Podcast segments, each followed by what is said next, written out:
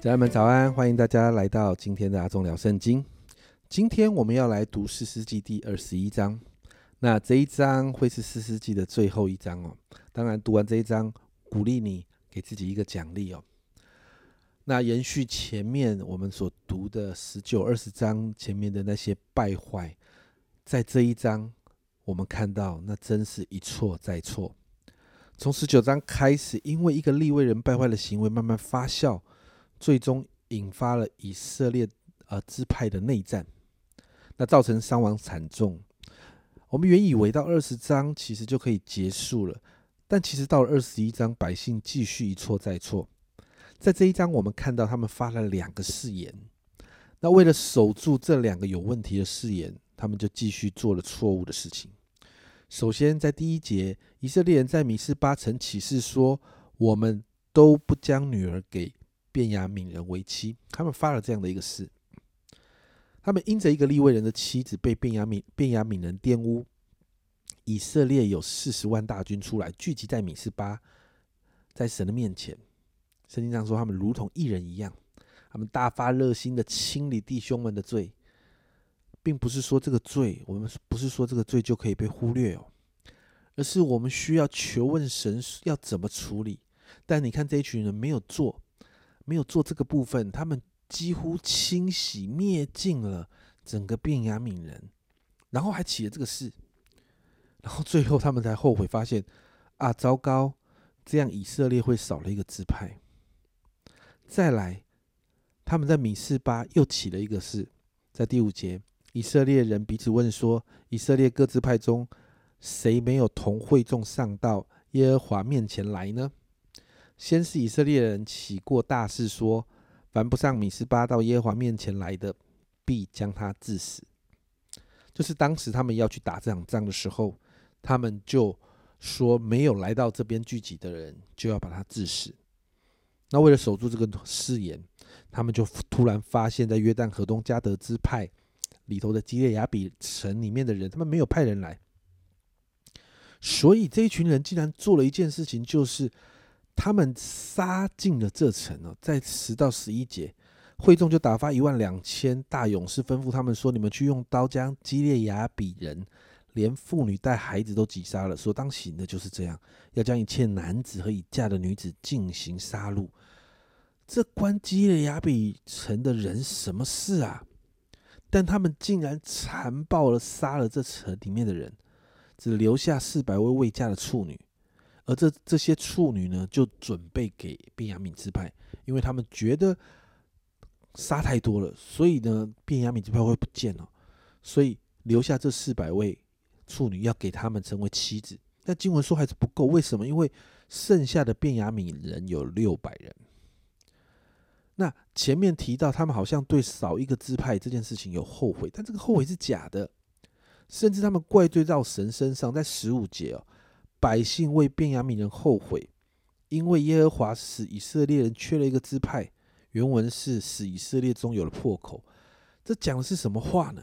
明明就是以色列百姓自己要去灭尽便雅悯支派的人，神根本没有要他们这样做。根本不是神的心意，但他们却把这个错误归咎在神的身上。而在最后，长老们又提出一个很奇怪的方式，就是让便雅悯人在耶和华的节期里里头来抢女子。十九到二十三节这里说，他们又说，在利波拿以南、伯特利以北，在世界大陆以东的示罗，年年有耶和华的节期，就吩咐便雅悯人说：“你们去在葡萄园中埋伏，若看见示罗的女子出来跳舞。”就从葡萄园出来，在示罗的女子中各抢一个为妻，回便雅悯地区。他们的父亲或是弟兄若来与我们呃增进，我们就说：求你们看我们的情面，施恩给这些人，因为我们在征战的时候没有啊没有给他们留下女子为妻，这也不是你们将女子给他们的。若是你们给的，就算有罪。于是便雅悯人照样行，按着他们的数目，从跳舞的女子中抢去为妻。就回自己的地业去，又重修城邑居住。其实你知道，这个方式是当时的一个异教风俗，在一些节期的时候，当时的迦南人就会这样做。那百姓竟然用这样子的方式来成为便雅敏人，便雅敏支派可以继续下去的方式。哇，看到这边，你真的觉得真的是荒唐到了极点，败坏到了极点。所以你知道，在四世纪的最后一章的最后一节，在二十五节这里说，那时以色列中没有王，个人任意而行。四世纪就到这边结束。以色列中没有王，代表百姓在一个不受控的状态，没有对的标准，没有可跟随的榜样，甚至不认识这位爱他们的神。因此，他们的价值观、他们的生活的价值观跟标准，都是自己觉得对，或是当时已经被家人人所影响的那些文化背景觉得对，他们就这样做了。因此，我们才会看到四世纪中这些乱七八糟的状况，不但是百姓乱七八糟，连事都乱七八糟，甚至立位人。我们最后看到这一段，这给我们很大的提醒：如果我们没有好好跟随神，竭力来认识神。我们的生活和属灵生命是不是也会变成这样呢？因此，我们今天来祷告四十七啊，四十七十七章之后就没有谈到任何的事实，有状况都是立位人。新约新约就提到我们是立位，我们是立位人，是祭司的身份，信徒皆祭司，我们也都是服侍神的。因此，求神来帮助我们认真的看待我们的信仰，不是仅仅知道神，更是要认识神。真的来祷告，我们每一个人，好像以弗所书一章十七节那里说的，求我们主耶稣基督的神荣耀的父，将那赐人智慧和启示的灵赏给你们，使你们真知道他。那个真知道会帮助我们与神对齐，活出一个讨神喜悦的生活方式，还有榜样。我们一起来祷告，天父，谢谢你帮助我们完成了四世纪。主啊，在看四世纪的里面，主要我们真的有时候好不舒服，因为看见了那个没有你在当中的生活，没有你在当中的那个那个榜样的模式太可怕。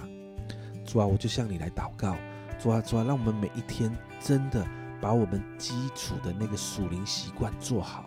主啊，让我们好好的读你的话语。主啊，让我们好好的聚会。主啊，让我们好好的祷告。主啊，帮助我们。主啊，让我们每一天的生活方式都是建立在神的里面。主啊，祝福每一个听阿忠聊圣经的人。主啊，祝福他们，好像以弗所书一章十七节。